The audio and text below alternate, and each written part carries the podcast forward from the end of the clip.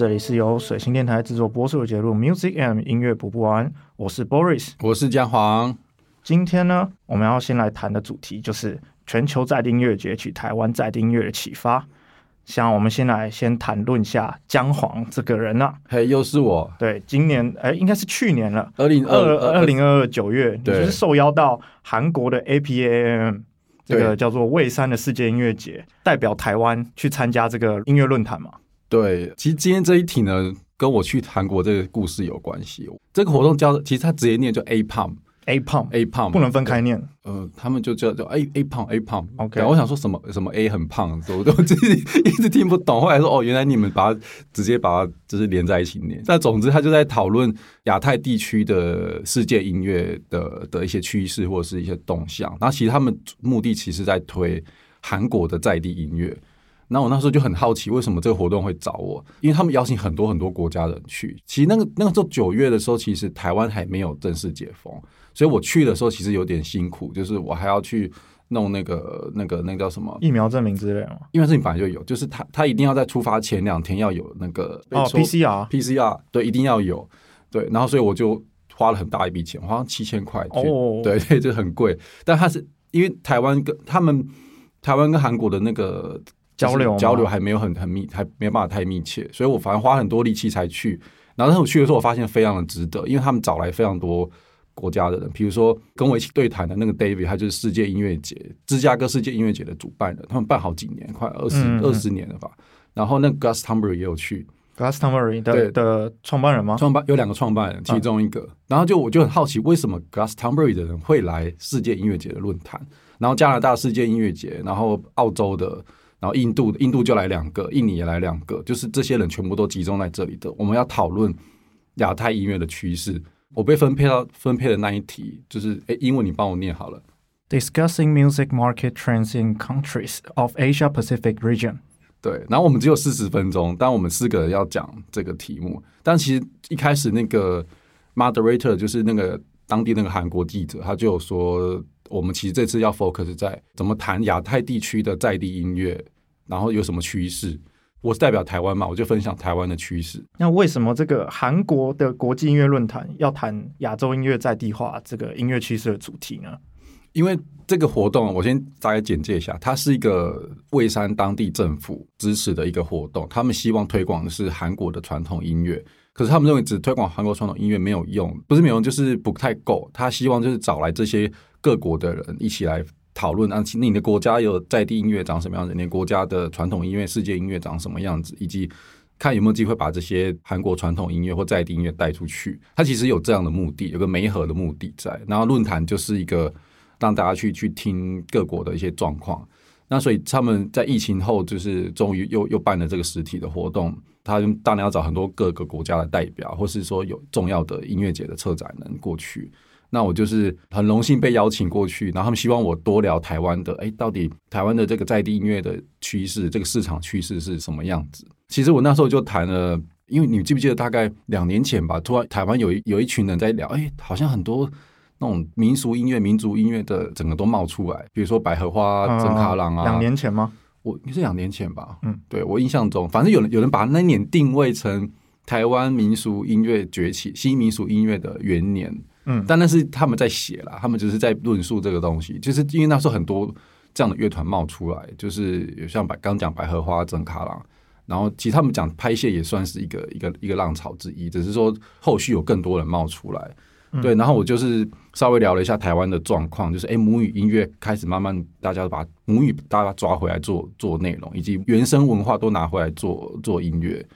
那他们就很好奇，就是说，哎，呃，应该说我们那边要谈的，就是到底你的国家这些这些趋势，那国际的趋势又是什么？所以那时候就我就看到韩国他们做了很多很多事情，就是他们把这些传统音乐拿回来做新的创作的年轻人非常的多。因为那时候我们参加论坛晚上就是音乐节啊，嗯，晚上他们就在表演了，然后就有新的、有旧的、有有名的、有刚冒出来的，就是表示他们大量的在做这件事，因为他们认为不能只有 K-pop。韩国的那个，他是一个自我认同，就是他那个自我的自自信心要建，也要建立在他们民俗的这个文化里面。然后音这个传统音乐就是一块。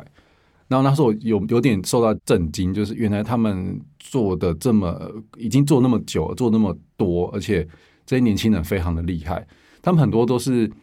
从可能从传统音乐那些学校学出来之后，但是他们又很喜欢现代的新的音乐，比如说他喜欢 R&B，他喜欢摇滚，他就把它融合进他的传统音乐里面，然后再结合他的表现形式，他们就是把那些传统形式都改编，然后再变成自己的东西。然后这样的年轻人已经越来越多，我看到非常多，我觉得很蛮惊人的。那我就觉得，到那这样台湾的位置可以做点什么事情，或者我们台湾在哪里？所以我反正我就去提了这个问题，跟跟分享台湾的状况了。那其实就是借由这个韩国的这个活动，我想说，我们我们来分享一下我们看到的一些在地音乐的崛起的趋势。那其实当时现场国外的嘉宾，刚刚就讲呃，芝加哥的世界音乐节的人啊，加拿大的啊，英国的，就是 Glastonbury。我我先举个例子，你觉得为什么 Glastonbury 人会来？Glastonbury 想要容纳更多种不一样的曲风在他们音乐节吧？我有觉得他想要从这边来选团。对，但是 Glastonbury 是个什么样的活动？比较偏摇滚乐，比较偏摇滚，或者是就是泛九零之后的 Indie Music。而且它是很大型的音乐节，超级大。就是比如说玩乐团的人都应该会知道这个音乐节。嗯，但他他会来，就是他说他想看到底韩国这个这些传统音乐有什么新的东西。他他也是说他得到很多新的体验。然后我们其实私下就有在闲聊，那你可能今年或明年之后想邀请什么什么乐团？他就说他对那个蒙古团他很有兴趣，The Who 吗？The Who 对他非常有兴趣。可是那个蒙古团其实也是你要讲，它是这种在地音乐啊，它是从蒙古长，是他们自己的文化，是他们自己文化长出来的。然后另外就是他对于那个北欧金属团，好像叫 Hell Long，Hell Long，对，他其实就是那个丹麦的，就是他们装扮的很很鹿鹿头鹿角鹿角，然后穿有点貂皮，然后装扮就是偏不一样形式的时装。对对，是有点像动物尸体的尸。动物尸体的尸，他们当地好像买那个人骨头是合合法的，所以他是用人骨头做乐器。嗯，可他其实有绑着他们当地的那个北欧的那个文化。嗯，对，就是他们那种原生文化。所以 Glastonbury 人说，他接下来很想找这个，他想要找就是像民谣、民谣金属或者是维京金属这一块。对对对，还有就蒙古那个也算是摇滚乐啊。对对对，那就是摇滚乐再加上他们自己传统音乐文化，像是。呼麦，然后跟他们自己的那算什么蛇皮琴吗？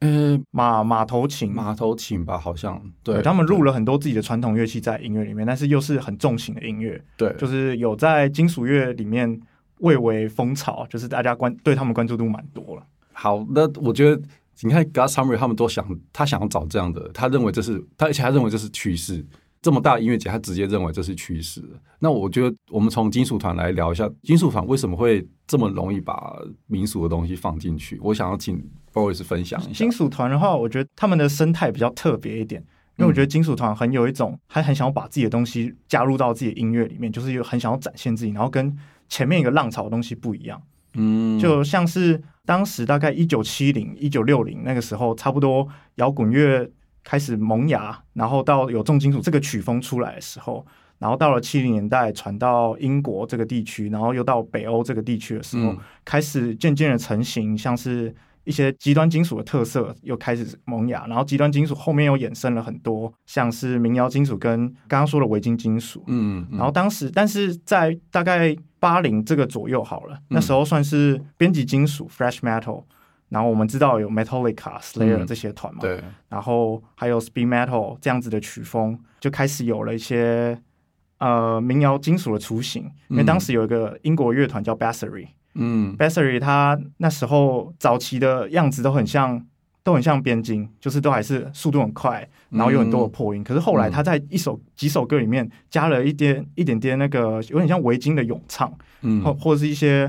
比较偏史诗的内容。然后就他就开始了这些浪潮，开始这波。所以金属在把在地音乐融入到作品里面，就是很早就开始做，很早就开始。我觉得这跟他们的民族自信心有关系，嗯，因为他们就很想要把以前的文化把它唱出来，嗯，对。然后甚至后来的装扮，从一开始他们也是穿的像铆钉啊，受朋克文化影响，对对对。但后来他们穿的都是。比较偏自己祖灵的，对祖灵的祖灵的服饰，嗯，对。然后到后来，甚至他们也不太用英文演唱，他们甚至直接用自己的方言，也不是说方言，是自己国家语言，像是挪威语、丹麦语，对，像是你看到了那个 Hell Long，它比较它比较是后来的团，但是它也有很经典的那些他们国家的特色，应该说他们国家的传统文化，毛皮。对，然后他他的敲打的打击就是那个人骨啊，还有那些动物骨头做的一些各种乐器。然后你从你从他们的歌词里面，有些也会有英文版本的，你可以听得到一些他们在地的神话，像是我们比较熟悉的维京文化好了，或者是。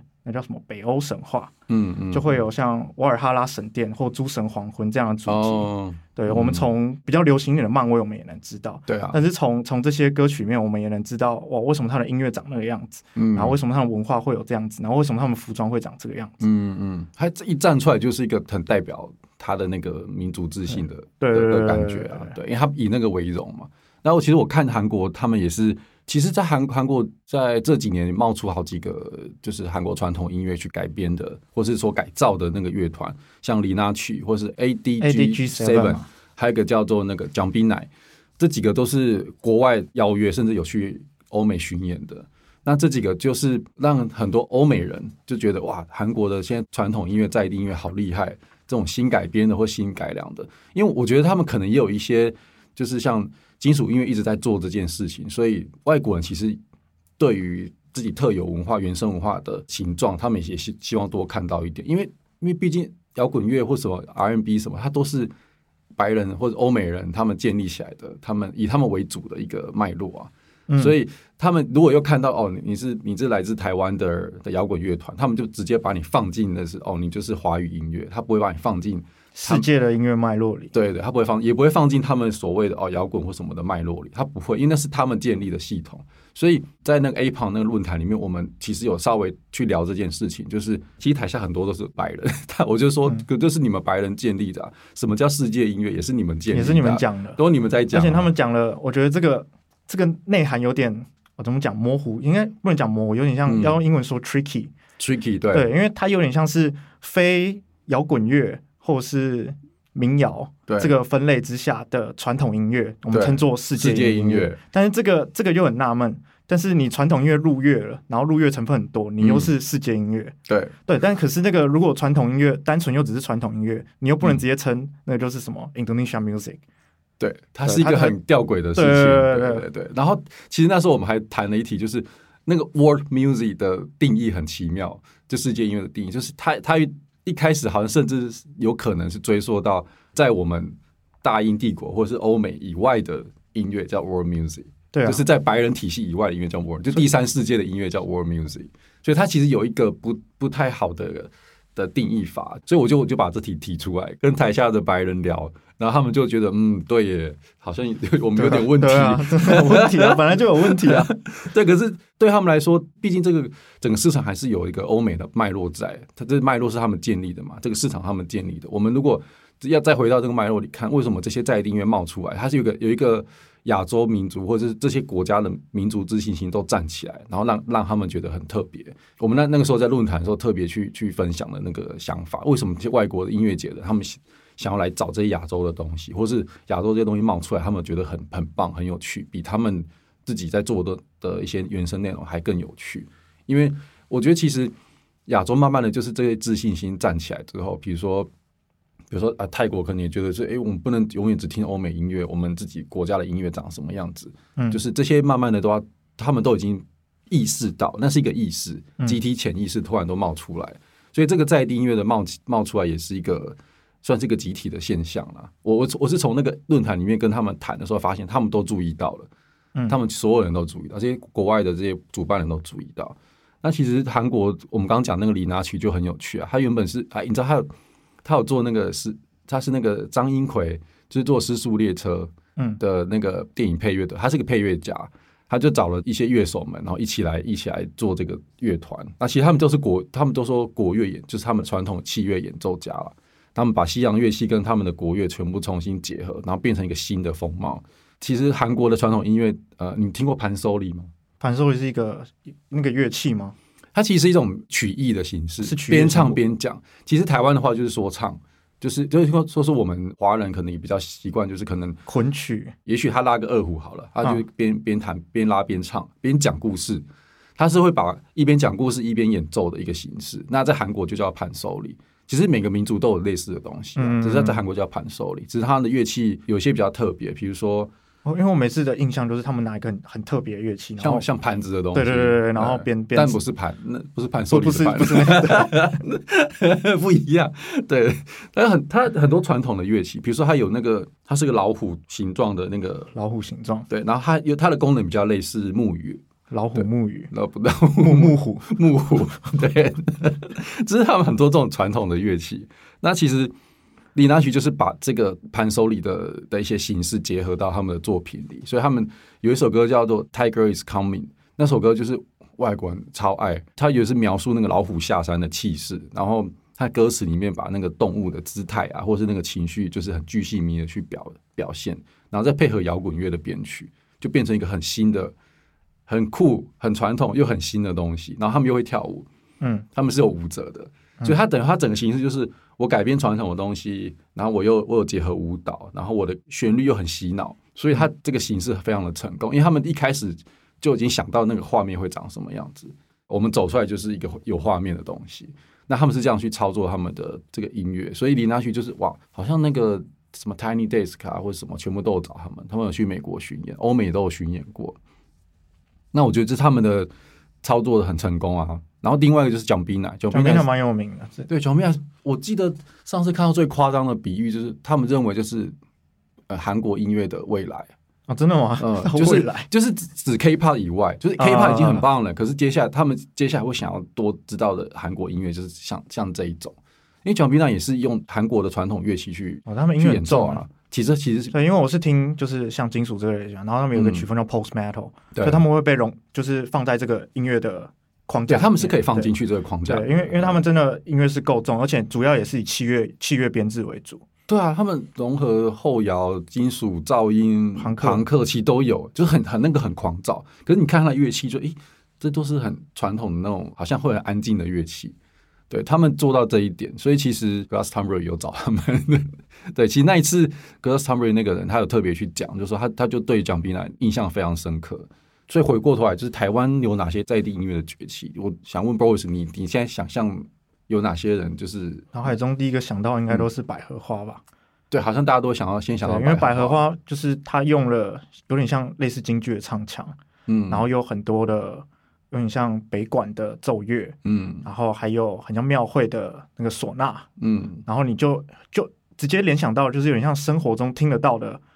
传统音乐，然后就直接在百合花身上直接。听得见，嗯嗯，对，算是比较代表之一。然后再来还有像曾卡朗，哦，他是先写小说，对，先写小说，然后再有很多的音乐让我们听得见。对，他是他的他的作品是可以搭配小说去看的，嗯，他的每一首歌都搭配小说，我觉得这一点很，诶，日本有一个用小说来写歌的，什么有手笔，什么摇手摇手笔吗？对，他们是把小说音乐化的的的代表了，嗯，对，然后然后另外我想举的就是。在地音乐不是只有我们说比较华人传统这这一块，还有原住民这一块。嗯，原住民这一块就是我觉得像阿豹就是很具代表性啊。嗯，对他用母语唱歌，而且他唱其实唱很久嘞。嗯，他不是最早是那个东东排三声带，就是他们一开始我知道最早是阿豹 and Brandy 啊，真的哦，对啊，对对对对，阿豹 and Brandy，对对更早，以前他是演员嘛。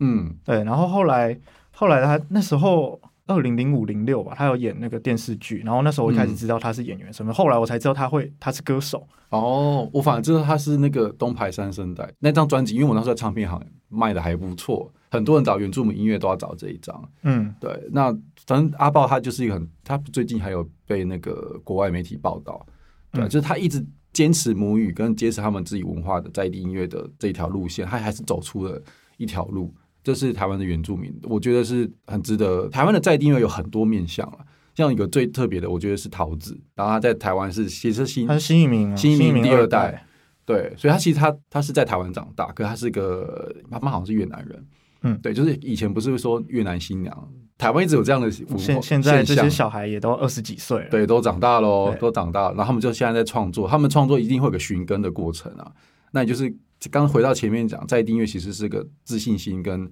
原生文化的建立，那其实台湾就有另外一块很，我觉得很值得注意，就是移民新二代的的这些孩子们会怎么创作音乐，这一定会是很有趣的的现象。像桃子就是其中一个例子啊，他是用越南语跟华语华语一起结合一起唱，哎，我觉得这个这个就非常有趣，因为越南语是有一种软软的 软软的念法，那个是跟温华语非常不一样，但他把它混在里面，我觉得他是不是跟王水源合作？对，跟王水源合作，因为水源他也是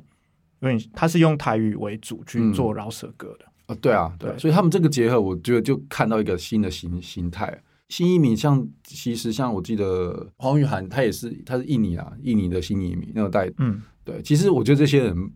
都是我们可以注意的下一个世代，甚至是现在正在进行式的，他们把呃原生文化带到带到台湾，然后跟台湾文化结合的一个新的面貌。其实刚刚都讲到都是像崛起嘛，对，像崛起。但我想提到一个特例，像闪灵。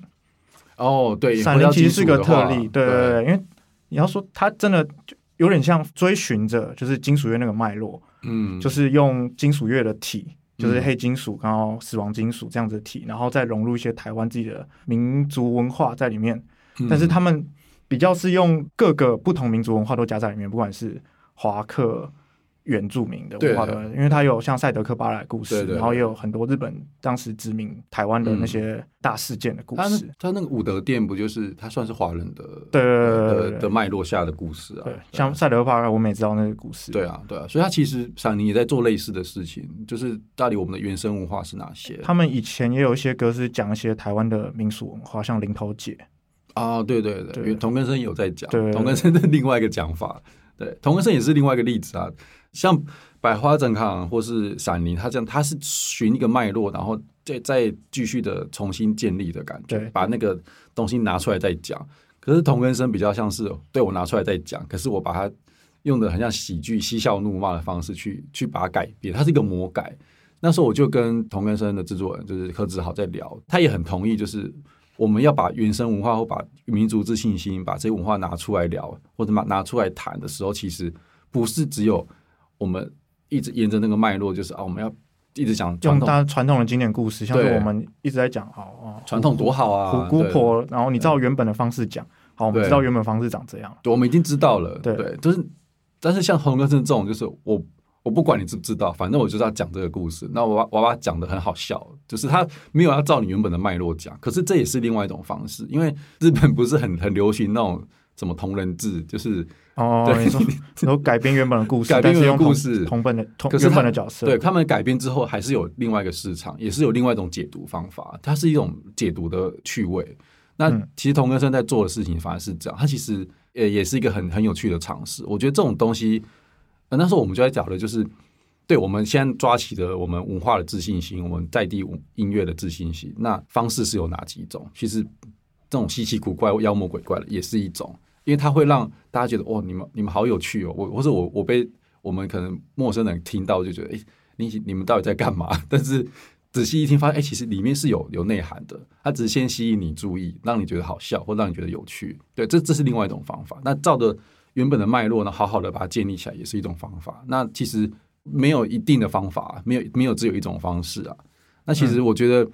我直接看李拿群那一种，就是哎，我们以前那个盘手里就是。他有跳舞，可那种跳舞是比较嗯，很这种仪式性，像比如说丰年祭那种仪式性的。可他们自己他们的跳舞者反而是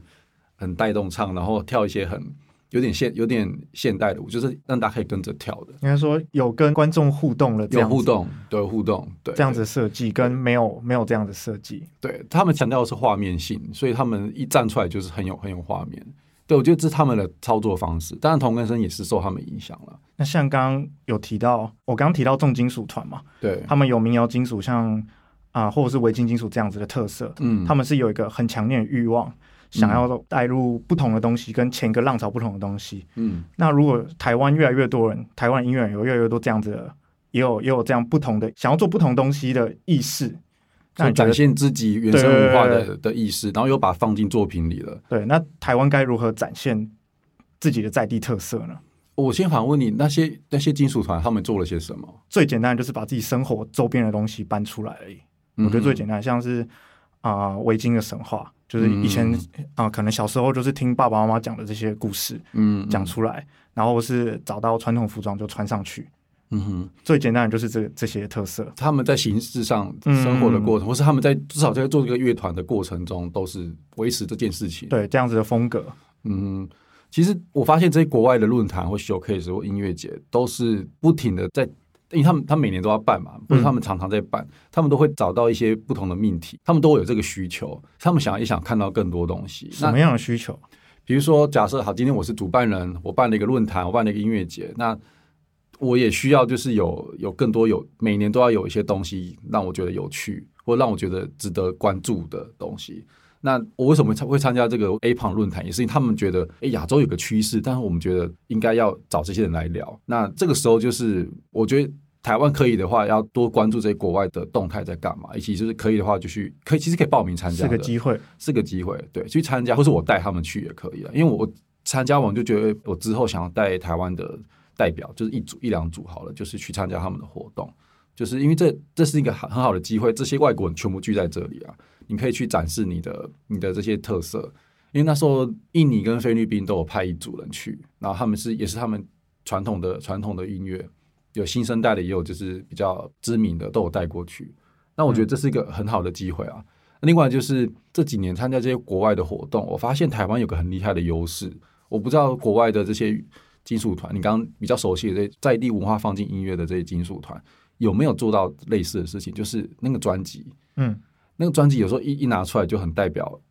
代表他们的他们的东西哦，有些是，有些就直接呈现，像是有个俄罗斯的团，他们就直接把自己骑马跟穿着传统服饰的画面像戏，就这样放上去，就那个照片。对，但是是 拍摄的很好看。我为什么想到普京骑马的画面？不是，你要你要想的比较像魔戒哦那个样子的，就是魔戒他们不是到一个被被冰冻的国王，不是被冰冻那个样子，有点像那个样子哦。对，他们把那个就是西伯利亚或是。东欧那个区域的，嗯嗯的那个民族传统民族民族的样子，对他唱的是他他唱的是就是就是民谣金属，民谣金属，他是金属乐，他是金属乐，他是金属乐，就是很重，你可能有些人会吓到那种，嗯，对，因为我发现台湾有个很厉害的优势，就是专辑专辑制作跟印刷，它背后牵扯到的就是台湾的印刷工业跟设计设计的实力。那我我觉得。像百花不是有得最佳专辑装帧？哎，专辑制作专装帧，反正是专辑对对对对那个装帧的奖。其他不是录那个，对，不是录。它其实那个画面就是，我记得是那个过世的那个仪式的那个画面了。嗯，那它这是一层一层剥开，是里面还有不同的东西，它是有很巧妙的设计。那我发现台湾其实有个这个优势，如果你要展现自己特色的话，其实你要你的专辑的一丢出来就要有一个画面，就是有一个很特别的样子。那像你刚刚说那个俄罗斯的那个民谣金属，就就已经长那样。台湾可以更厉害，是你为什么不善用台湾这个厉害的印刷工业跟设计的这些实力，把你想说的话结好好的结合进去，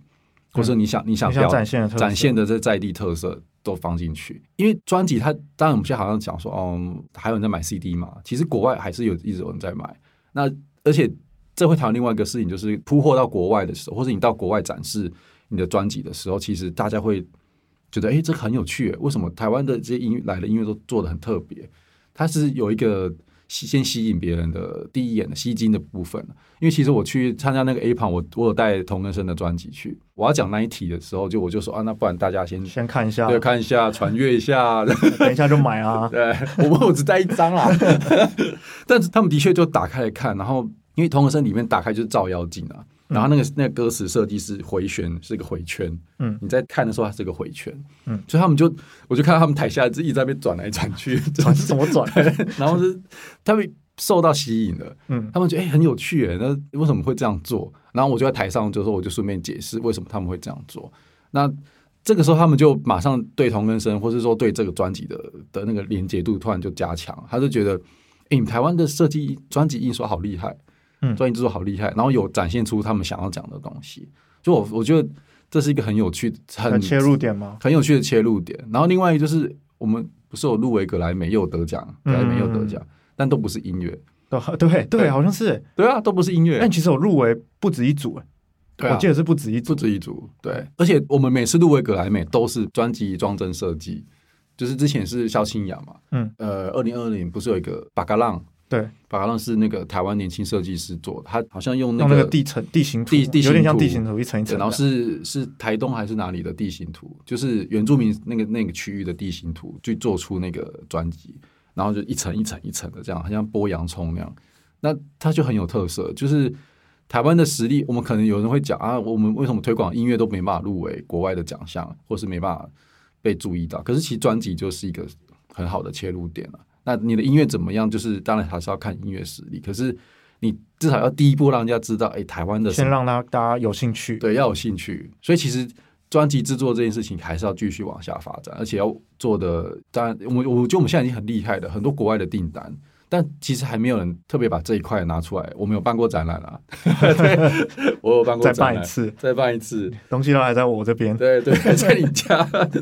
就是我们那时候办这这些。包装设计的展览，其实我我印象中那时候国外的朋友有来看，嗯，日本朋友来看，他说：“哎，台湾的专辑这么厉害，这这设计这么厉害。”我说：“对啊，台湾的制作很厉害，因为日本也是很喜欢做一些特殊包装，对对，所以他们就对台湾，哎，台湾也很厉害这件事情，他马上就就有印象。所以我觉得推广音乐有很多种方式，就是你的音乐很有特色，你的在你今天要讲的故事很多，其实你搞不好可以出绘本，像或像整卡老师出小说。嗯，对，它的它衍生的文本可以有很多种啊。嗯，那像他们输出这些文本，那为什么我们一定要输出在地的音乐？那在地音乐的重要性又是什么呢？我觉得可以反问你一下，就是我们你好像对日本的文化还蛮了解的。那日本文化，他们音乐，他们的文化实力的输出，是不是好像全世界都可以借鉴吗？我觉得是可以做一个案例，或是做一个参考。比如说，像我们你听到日本日本音乐或日本，是不是马上就有画面？对，是我我们听到和风，马上就好像就有画面了。嗯，对。而我就想问，就是你对于这个日本的这个状况，你有什么？你有你有什么想法？我觉得这跟他们本来就就对自己的文化很有。自信心有关系，嗯嗯，他们不管在从可能从六零年代甚至七零年代就开始，就是文化输出大国，不管从动画、电影，嗯，或是啊戏剧，嗯，甚至不同不同类型的文化层面，嗯，都都让我们一直看得到日本的，呃，算是 IP 吧，嗯，对，可以这样子讲。然后尤其像和风这个东西，我们一听到传统的像是三味线，或者是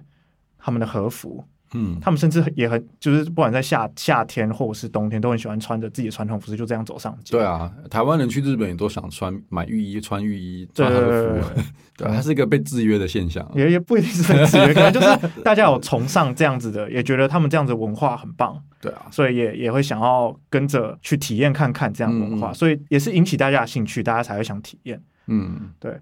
然后他们的内容文化不止做了很多，而且他们后来又诞生了一些文化，像是特色啊，或者是像动画产业。哦，对啊，也是一个让大家持续有兴趣的东西，因为他们又自己创造出自己的宇宙观、世界观。嗯，然后虽然说那也是从可能西方文化来的，可是。你说那个跟西方文化到底相似度多高？根本是完全是日本的东西。对，其实是很日本。对对对，日本有些歌曲你不觉得一听你听旋律就觉得你就对，就就你先不管日日式编曲，或甚至他们的混音方式，哦，就是日式。对，就日本的东西，对，它有个很明确的辨识度。所以我就一直在想，台湾的音乐的辨识度在哪？或是台湾音乐的，大家听到台湾音乐这四个字就好，你会想到什么？对，其实我印象中，像 Spotify 或 i 那个 Apple Music，他们把只要你台湾有音乐上架，他直接把你丢到那个华语音乐区，他不管你的类型，嗯，他全部都直接丢过去。对，所以这就是一个一个很大的问题，就是为什么我们可能已经有一些特色，或者我们有呃，我们台湾发的一些音乐，可是对外国来说，你全部都是 Mandarin Pop 或者是 T Pop。T pop 还是 C pop 不知道 C pop C pop T pop 那 Mandarin pop 对，全部把他把你丢进去那里，他不管你是什么东西，所以这是一个很吊诡的现象。为什么我们可能很尽力的做出很多有特色的东西，但是在外国人看起来，你就是只有那边到那边而已。这是另外一个问题，就是国际歌单的问题。嗯，我自己开了一个地图炮。然后其实综合我们前几集有聊到说啊，怎么准备演出啊，或者文化的输出。其实我觉得现在我们很很多能做的事情就是。你要训练好自己，可能五分钟之内你就可以讲清楚你自己在干嘛。如果你是个艺人，还是你是个乐团，就是你把握这些机会跟国外人士交流的一些可能性，这些可能性你马上可以展现自己的特色。你带好你的专辑，刚刚那个很特别的专辑也要带着，就是这些，因为我们每次出国演出就是在做国民外交，对啊，对啊，一举一动都是，所以我那时候为什么我带童根生的专辑去，就是至少我要给他们我在讲的东西要能够对照啊，嗯，对啊，那其实那一次我觉得算成功哎，他们都 开始跟听童根生，他们私下开始听，然后加上那个呃雷琴也有给我专辑，然后蜂巢他们也有给我专辑，我都有带去分享。就是跟大家讨论，其实这是我能做的。可是我觉得应该很多这种你跟国外交流的机会，你都要平时碰到外国人，你就可以跟他谈。哎，我音乐很棒，来听一下，听一下，听一下。好，明天在沙佛演出就这些。对，就是明天在小地方演出。我发现台湾的音乐产业人士啊，特别音乐产业人士，不管是你是艺人还是产业人士，大家都不太会自我介绍。嗯，就是跟很多乐团不做 EPK 有类似的问题，就是你。你等下怎么介绍自己？你得很清楚啊，不然你到时候你东西怎么出国？你怎么输出你的音乐出去？嗯，对啊，这我觉得这是一个真空状态。总之，我觉得透过就是我们聊在地音乐以及为什么我们看到一些在地音乐的趋势，其实这都是我我希望台湾可以更好啊。这就是台湾怎么站起来的一个一个机会啊。在地音乐是一种我们怎么找到台湾原生的东西。刚前面讲我们这么多。有华人脉络的，有百合花，有原住民，然后又有现在有新移民二代的东西。其实我们其实是一个很很厉害的大熔炉。嗯，我们怎么找到你你适合你自己的东西，然后你你去去制作它，然后我们这些人就会更有更有方，就是会更有呃听到有更有素材了，更有更多素材，有更多素材更容易来 来帮你们推广。对，我们需要去卖啊，但其实。你知道那时候怎么结尾吗？那个论坛怎么？我们就四十分钟。我我说我希望这些音乐人跟这些作品，这些在地音乐，你们看到了那个表象，那其实它里面是有根的。但是他你找到他们的根之后，你会发现整个文化是一我们的原生文化是一个一座森林。我希望他们能够看，你看到这个东西很有趣，你很有兴趣，爬到它的根之后，你会发现往上看是一整座森林。忘忧森林，哎，忘忧森林啊，薰衣草森林，没错，没错。好哟，那感谢大家今天的收听，用忘忧森林结尾。有任何新的回馈，欢迎留言给我们，也别忘了订阅节目。我们下次，我们下次见，拜拜，拜拜。